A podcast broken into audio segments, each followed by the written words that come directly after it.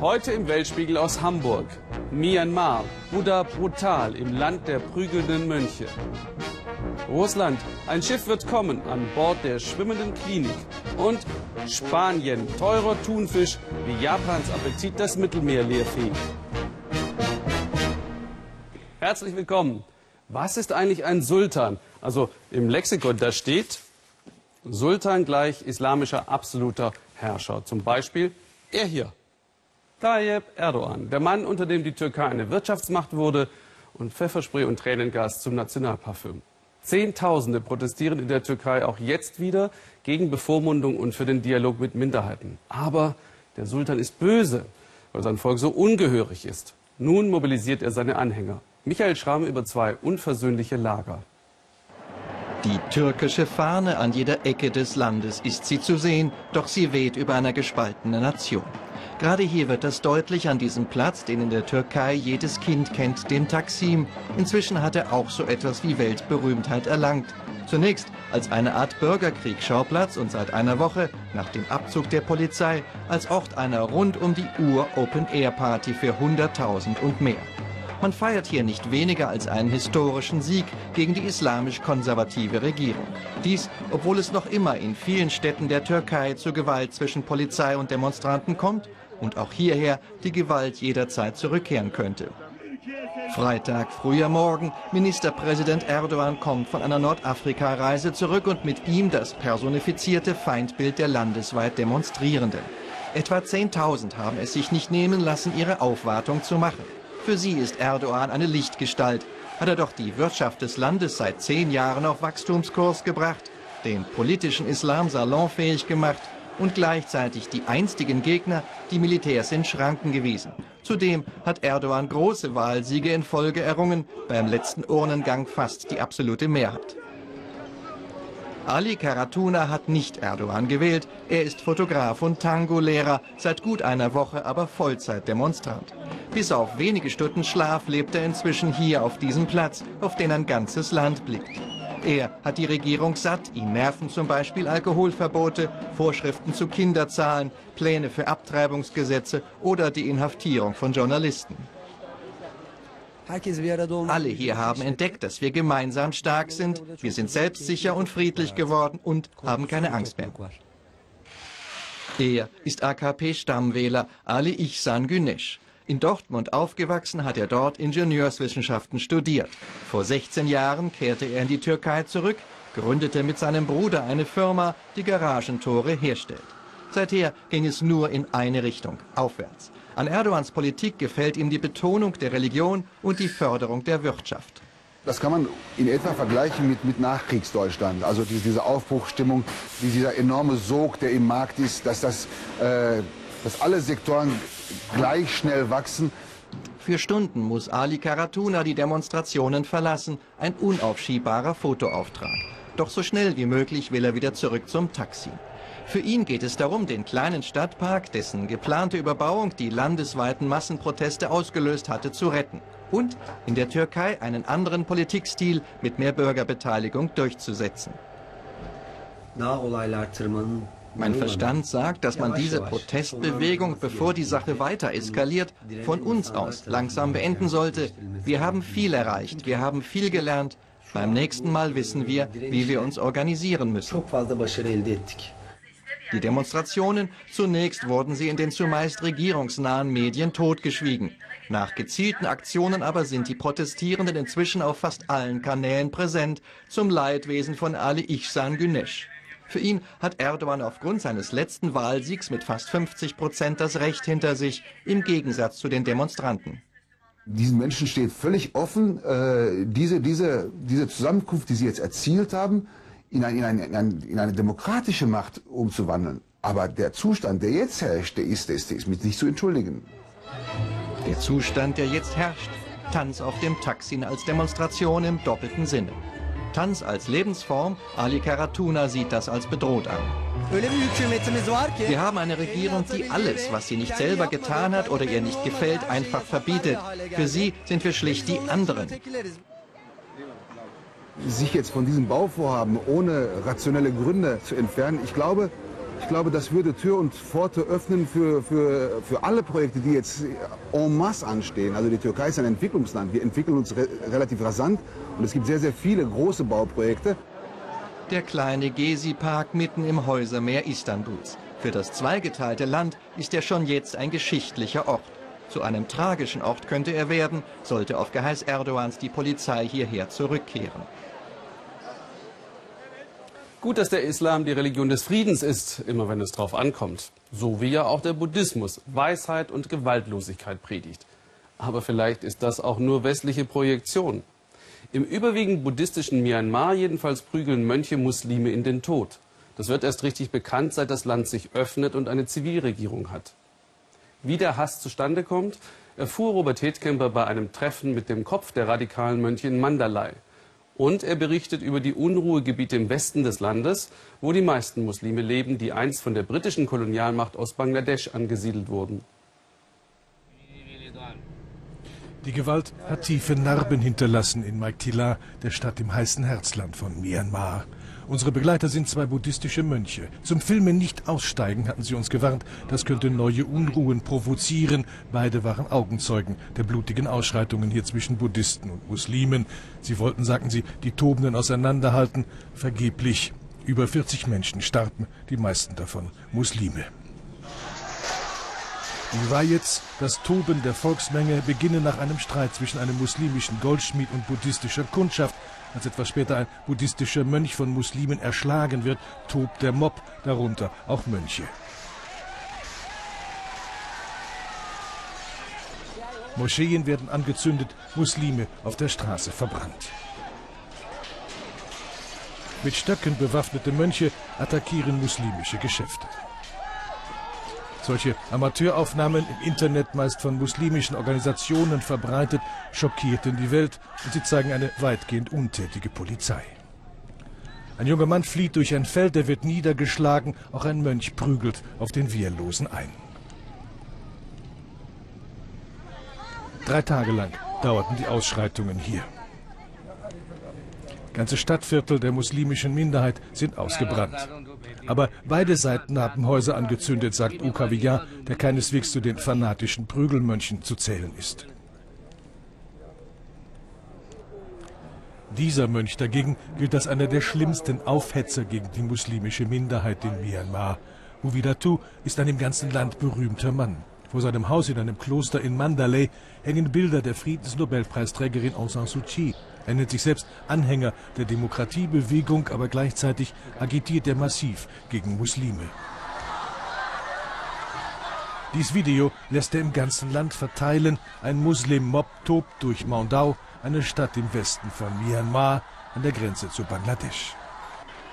Häuser von Buddhisten werden angezündet, viele ermordet. Das geschah im Juni 2012.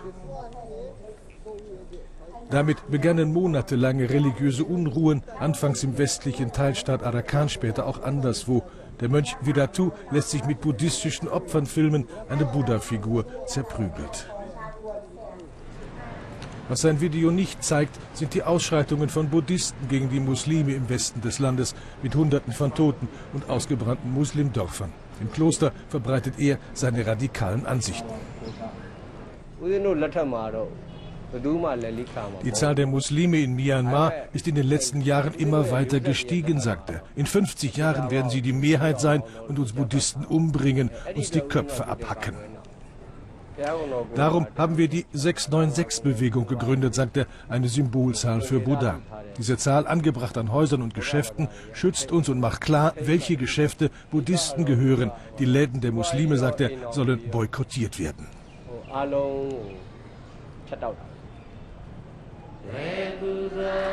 Am Abend wartet eine Volksmenge in Mandalay auf Vidatu. Der zieht ein mit großem Prunk. Viele Menschen in Myanmar sind beunruhigt über wachsende Einwanderung von Muslimen aus Bangladesch. Die Ängste vor Überfremdung richten sich zunehmend auch gegen die alteingesessene muslimische Minderheit. Vidatu gießt Öl ins Feuer. Wir brauchen Einigkeit, predigt er, gegen die Muslime.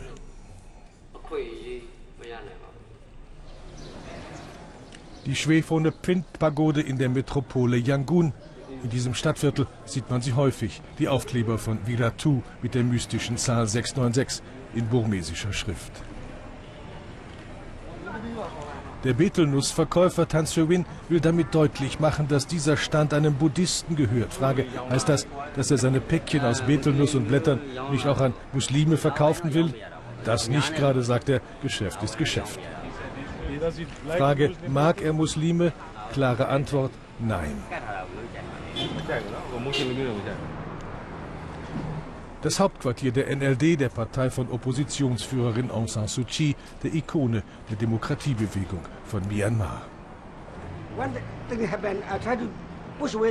Ich habe versucht, in meinem Wahlkreis Magdila Muslime vor Buddhisten zu schützen, sagt der Parlamentsabgeordnete. Dafür hat man mich als Muslimfreund angefeindet. Ja, sagt er, es ist politisch gefährlich, hier pro-Muslim zu sein. Aung San Suu Kyi selbst hat sich nur zögerlich gegen buddhistische Ausschreitungen gegen Muslime ausgesprochen. Pagoden neben Moscheen. In Yangon war eine alteingesessene muslimische Minderheit bisher weitgehend akzeptiert. Im Zentrum der Stadt leben viele Nachfahren von muslimischen Indern, einst von den britischen Kolonialherren hierher verpflanzt. Jetzt wächst auch hier die Angst vor Übergriffen. Die könnten, glauben viele, durchaus politisch gesteuert sein von Gegnern der jungen Demokratie. Es gibt Kräfte, die die Probleme zwischen Muslimen und Buddhisten schüren wollen, damit sie wegen der Unruhen den landesweiten Ausnahmezustand ausrufen können. Dann geht alle Macht wieder an den Stabschef des Militärs.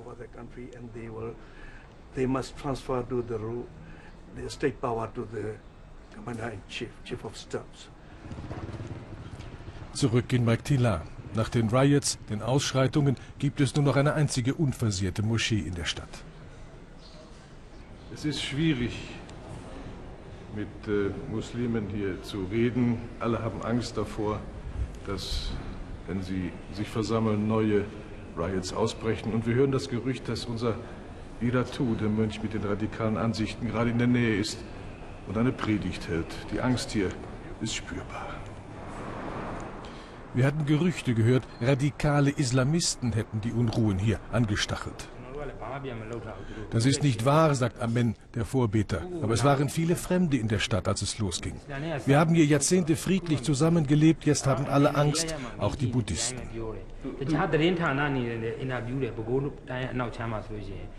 Ein Polizist in Zivil sitzt dabei und schreibt mit, was er sagt. Während der Dolmetscher meine nächste Frage übersetzt, gibt man dem Imam von außen offenbar ein Zeichen. Mitten im Interview geht er plötzlich weg und kommt nicht wieder.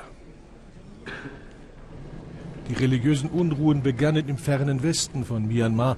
Jetzt drohen sie sich im ganzen Land auszubreiten. Ukawia war zur Zeit der Militärdiktatur 18 Jahre im Gefängnis, weil er zur Demokratiebewegung gehörte. Jetzt unterwandern, sagt er, radikale Islamisten unsere friedlichen Muslime. Darum die Ausschreitungen. Offen muslimfeindliche Mönche sind noch in der Minderheit in Myanmar, aber in der Atmosphäre allgemeiner Angst kann sich das ändern. Mönche sind auch nur ein Querschnitt der Bevölkerung, darunter also auch viele Fehlbare. Aber von einer Friedensnobelpreisträgerin darf man erwarten, dass sie sich gegen Gewalt und für den Schutz der Minderheit ausspricht.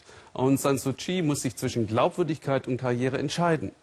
969 heißt das übrigens das buddhistische Symbol. Da war eben ein Zahlendreher im Stück. Hören Sie mal.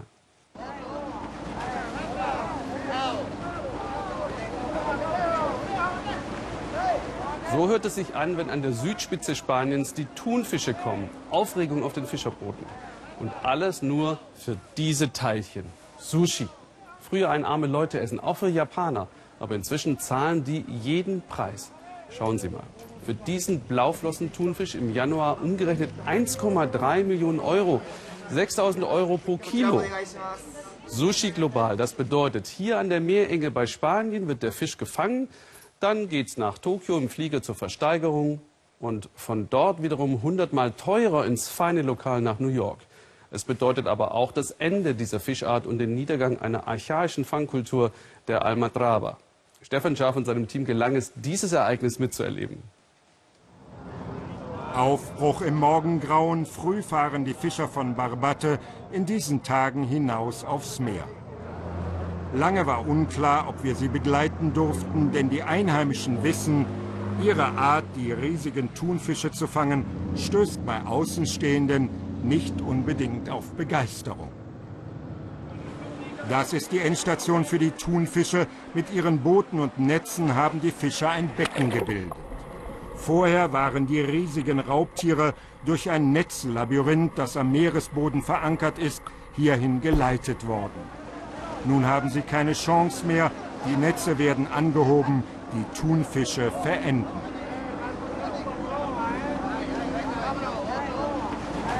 Die Männer versuchen, die schweren Fische auf die Boote zu hieven. 3000 Jahre alt ist diese Fangmethode, man nennt sie Almadraba. Dieses arabische Wort bedeutet Ort des Kampfes, hier versteht man gleich warum.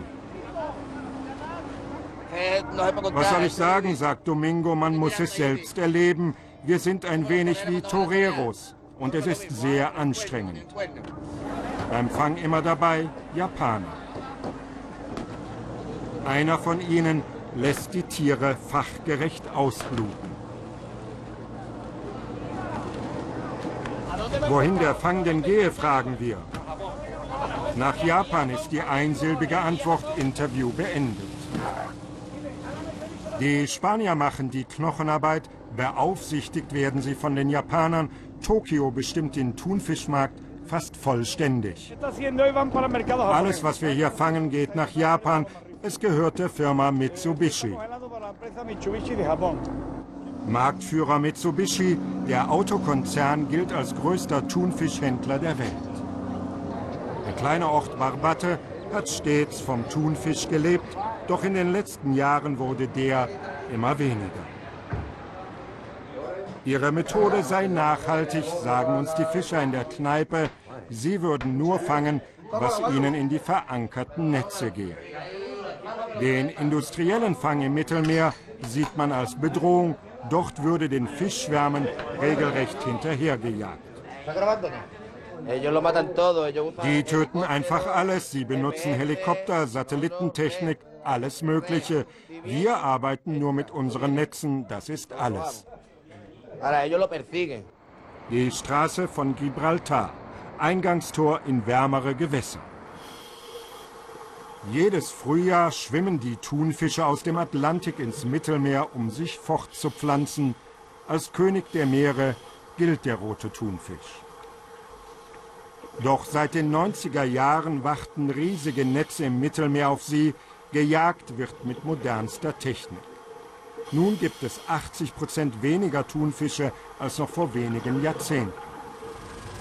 Sogenannte Ringwaden nennt man die Netze, mit denen ganze Schulen von Fischen weggeschleppt werden. Das gefährdet die Existenz dieser Art. Umweltgruppen wie Oceana, WWF und Greenpeace haben in den letzten Jahren enormen Druck auf die Europäische Union ausgeübt, mit Erfolg. Die Fangquoten für Thunfisch wurden halbiert. Er hat sich auf niedrigem Niveau immerhin stabilisiert, doch der illegale Fang geht weiter. In Ländern wie Libyen gibt es aufgrund der aktuellen Situation keine richtigen Kontrollen. Aber auch in Italien haben wir viele Probleme. Dort wird weiter illegal gefangen und die erlaubte Quote überschritten. In Babate läuft derweil die Thunfischwoche an. Die Profitspannen sind enorm. Kostet in Spanien das Kilo 5 Euro, wird es in Tokio für 500 Euro verkauft. Im roten Thunfisch steckt also eine Menge Geld. Spanische Fischerdörfer leben davon. Doch die japanische Dominanz wird auch hier als Problem gesehen. Man ist vollständig von der Nachfrage und den Firmen in Fernost abhängig. Wir liefern sehr viel nach Japan, aber wir möchten das ändern. Auch deswegen veranstalten wir diese Woche. Greenpeace hat in den letzten Jahren mit Schlauchbooten und Tauchern versucht, die großen Netze im Mittelmeer zu kappen.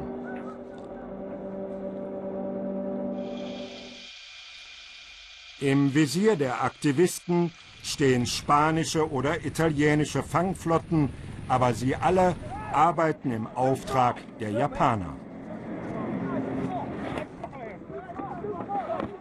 Die Industrie, die mit dem roten Thunfisch handelt, ist sehr mächtig. Sie hat viel Geld und gute Kontakte zu den jeweiligen Regierungen. In Babate ist die traditionelle Fischerei fast völlig zum Erliegen gekommen. Früher wurde der rote Thunfisch noch vom Boot aus mit Treibleinen und Angelhaken gefangen, erinnern sich Domingo und seine Kollegen. Doch die lokalen Fischer haben fast alle ihre gesamte Fangquote an die Japaner verkauft. Mein Vater, mein Onkel, meine ganze Familie hat so gefischt, doch das ist vorbei. Das macht einen schon traurig. Der Tagesfang der Almadraba wird direkt zu einem japanischen Kühlschiff gebracht. Die Thunfische werden umgeladen, dann geht es auf dem See- oder Luftweg zur Firma Mitsubishi in Tokio. Ein spanischer Fischer zählt mit Knoten die Exemplare, während ein anderer traurig die schwere Arbeit besingt. Spaniens Fischer, sie arbeiten fast nur noch für den japanischen Sushi-Markt und der rote Thunfisch, er kämpft weiter um sein Überleben. Ich würde am liebsten ein totales Sushi-Verbot erlassen, schreibt André Wiederhold auf der Weltspiegel Facebook-Seite. Alle unsere Filme gibt es übrigens nachher auf weltspiegel.de. Drei Stunden mit dem Flugzeug ab Moskau, fünf Stunden warten, 13 Stunden mit dem Zug, eine Stunde mit dem Boot und dann ist man auch schon in Leoshi, irgendwo hinterm Ural in Sibirien. Warum haben wir Udo Lilischkis in diese gottverlassene Gegend geschickt? Weil es dort keinen einzigen Arzt gibt und weil das in Russland überall so auf dem Land ist. In Leoshi kommt alle zwei Jahre, alle zwei Jahre eine schwimmende Klinik vorbei. Diesmal mit an Bord das Weltspiegelteam. Mit Vollgas über den Ach. Aber selbst die Einheimischen müssen jetzt höllisch aufpassen. Das Hochwasser lässt die Fahrerinnen nur erahnen, Navigationsfehler enden schnell so. Nikolai fährt flussabwärts und nach der nächsten Flussbiegung sehen wir die Pirogov. Das 60 Meter lange Schiff hat ein Dutzend Fachärzte an Bord, dazu elf Krankenschwestern. Kapitän Wladimir und seine Crew erwarten uns. Ein halbes Jahr lang sind sie nonstop unterwegs in der wasserreichen Provinz Chanty-Mansijsk, um abgelegene Dörfer medizinisch zu versorgen. Wladimir ist seit vielen Jahren hier unterwegs, doch es ist jedes Mal ein Abenteuer, trotz der Markierungen, die ein Lotse ins Wasser gesteckt hat. Manchmal haben wir nur noch 5 cm Wasser unter dem Kiel. Und dann wird es still auf der Brücke.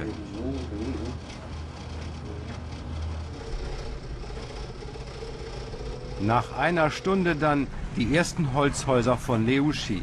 1300 Menschen leben hier. Vor zwei Jahren war die Pirogov zuletzt zu Besuch.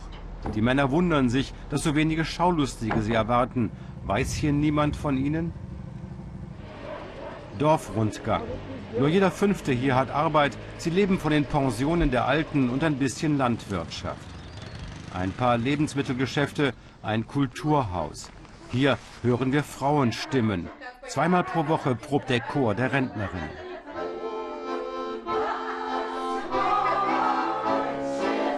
Alte Volkslieder mit viel Begeisterung vorgetragen.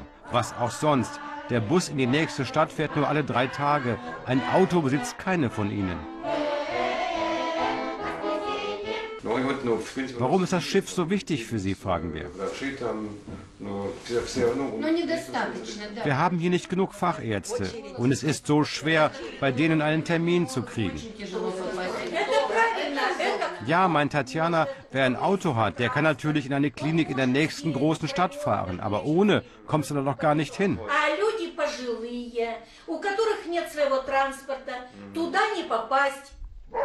Tatjana wohnt in der Nähe, aber unser Besuch scheint nicht ungefährlich. Also, so ein typischer Moment, ja, drin ist ein Hund, ob er an der Kette ist, weiß ich nicht. Und ob ich da reingehen soll, weiß ich auch nicht so ganz genau. Die Hunde gegenüber wirken friedlich und Tatjanas Wachhund liegt dann zum Glück doch an einer kurzen Kette. Sein Kläffen tröstet uns, die allein lebende Rentnerin hat auch schon Sanitäter abgeschreckt, als sie mal den Notarzt gerufen hatte. Tatjana hat's am Herzen, zeigen alte EKGs. Jetzt ist sie froh, auf dem Schiff einen Spezialisten sehen zu können. Ja, das Schiff ist sehr wichtig für mich. Es bringt auf einen Schlag alle Spezialisten, die ich brauche. Es wäre eine Sünde, da nicht hinzugehen. Und die Fachärzte hier in ihrer Region? Ach, da rufst du dauernd an und die sagen, keine Termine frei. Am nächsten Morgen steht nur eine kleine Gruppe Einheimischer vor der Pirogov, fast ausschließlich Frauen. In den anderen Dörfern sind es oft über 100 Patienten, die Schlange stehen morgens. Früher in der Sowjetunion erzählt Tatjana, da wurde jungen Fachärzten nach dem Studium ein Bezirk zugeteilt und sie bekamen eine Wohnung. Da war die medizinische Versorgung deutlich besser, ist sie überzeugt. Ich gehe jetzt auf dem Schiff zum Augenarzt, zum Kardiologen, zum Nervenarzt, zum Hormonspezialisten. Dieser Vater wirkt besorgt. Andere Ärzte wollten das Baby nicht behandeln. Sie sagen, es sei noch zu klein. Und in den anderen Städten weiter weg? Nein, da behandelten sie ihn auch nicht. Und dabei hat er noch ein Loch im Herzen. Muss der kleine Sascha operiert werden? Ungewissheit, die Angst macht.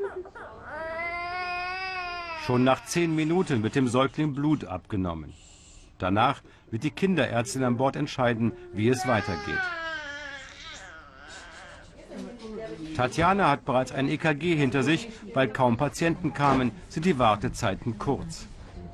Chefarzt Michail behandelt seit vielen Jahren auf der Pirogov. Und jedes Jahr wird es schlimmer mit dem Ärztemangel in der Provinz.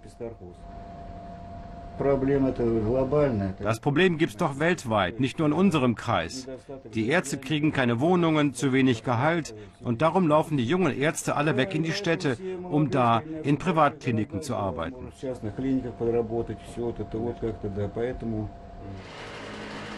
Am nächsten Tag fahren wir in ein Dorf, das auch zur Gemeinde Leuschi gehört, 70 Kilometer entfernt. Die Schiffsärzte hatten sich gewundert, dass niemand von hier ihre Hilfe sucht.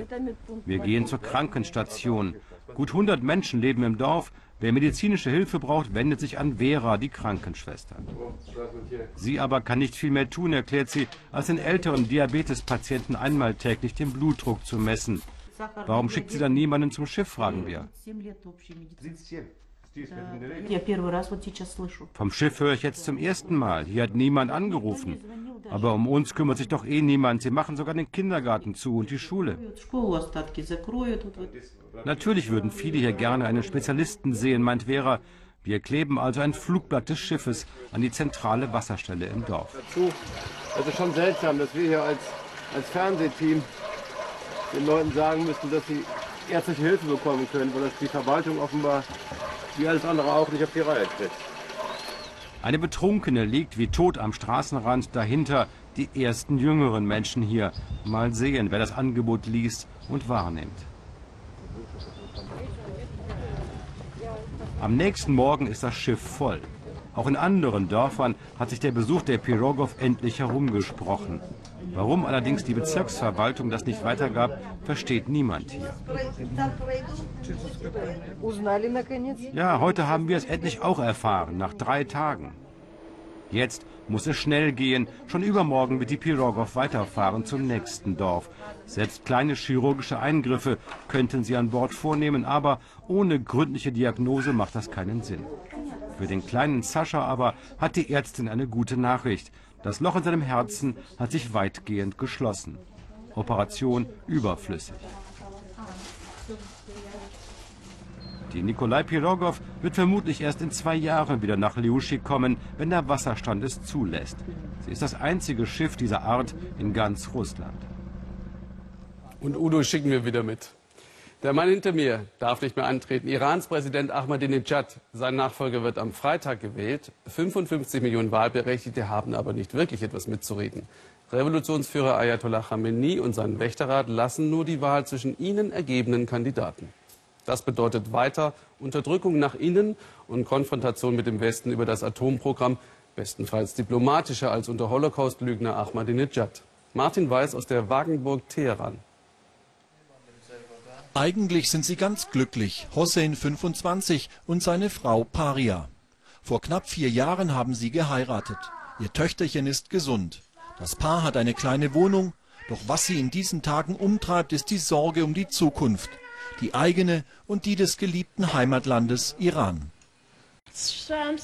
Mit Gottes Hilfe tun wir alles, damit es unserer Tochter einmal besser geht, dass sie hat, was wir selbst nicht hatten. Sie soll einmal studieren.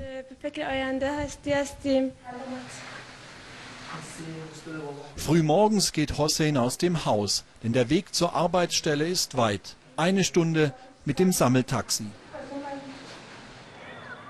Hier in einem Vorort von Teheran hat er eine staatlich subventionierte Wohnung bekommen. Die Ahmadinejad-Regierung hat in den vergangenen Jahren ein umfangreiches Bauprogramm gestartet und viele dieser Trabantenstädte errichtet. Seit fünf Jahren arbeitet Hossein in einer kleinen Druckerei. Im Wahlkampf vor vier Jahren liefen die Druckmaschinen rund um die Uhr. Jetzt wegen der Sanktionen und der Devisenkrise haben sich die Papierpreise verdreifacht. Die Aufträge sind dramatisch zurückgegangen. Heute drucken sie Plakate für den erzkonservativen Kandidaten Said Jalili. Doch Hossein ist sich diesmal nicht sicher, wen er wählen soll. Ich werde aber auf alle Fälle zum Wählen gehen. Das letzte Mal habe ich für Ahmadinejad gestimmt. Am Anfang war alles gut, aber dann ist alles sehr viel teurer geworden. Einer der Favoriten ist Said Jalili. Er verhandelt derzeit mit dem Westen über das Atomprogramm. Sollte Jalili Präsident werden, wird sich in Sachen Außenpolitik wenig ändern, befürchten viele. Er gilt als Lieblingskandidat des Revolutionsführers Khamenei, ohne den im Land nichts geht. Und beide vertreten eine streng islamische Politik. Offen tritt bei seinen Veranstaltungen die radikal-islamische Hisbollah aus dem Libanon auf. Iran unterstützt die Hisbollah mit Waffen. Wir müssen die Wurzel des Zionismus, des Kapitalismus und des Kommunismus ausreißen und bekämpfen. Und mit Gottes Hilfe wird uns das auch gelingen.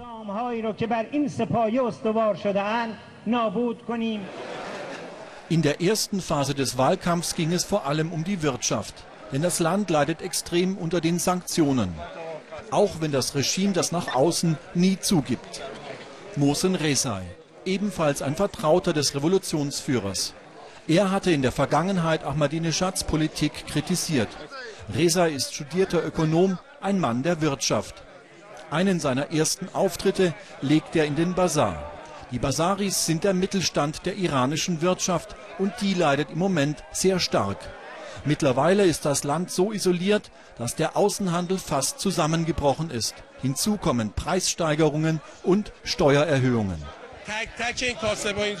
Wir schämen uns ja richtig, wenn jemand nach dem Preis fragt, sagt einer der Händler.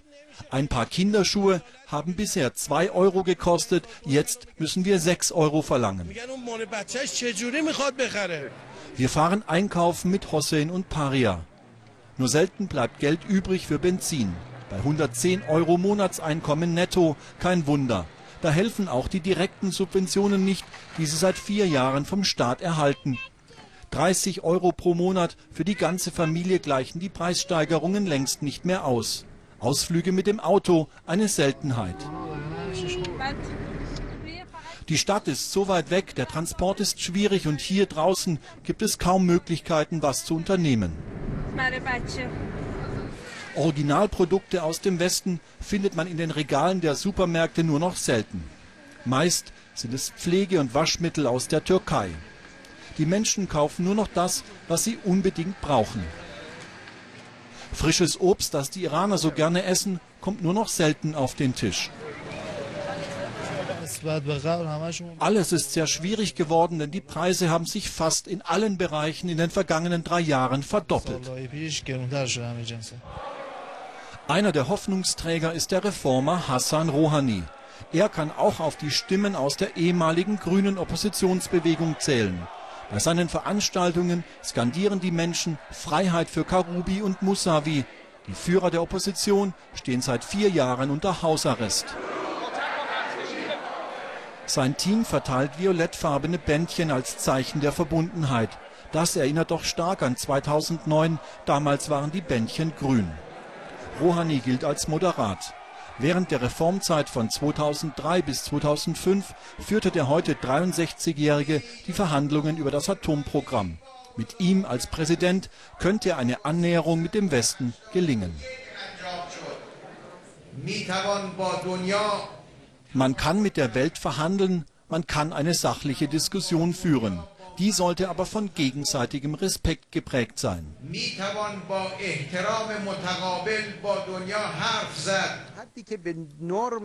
Bei einer Kandidatenfernsehdebatte zu Kultur und Gesellschaft forderte auch der ausgewiesene Reformer Mohammad Reza Aref die Pressefreiheit, wenn auch sehr diplomatisch.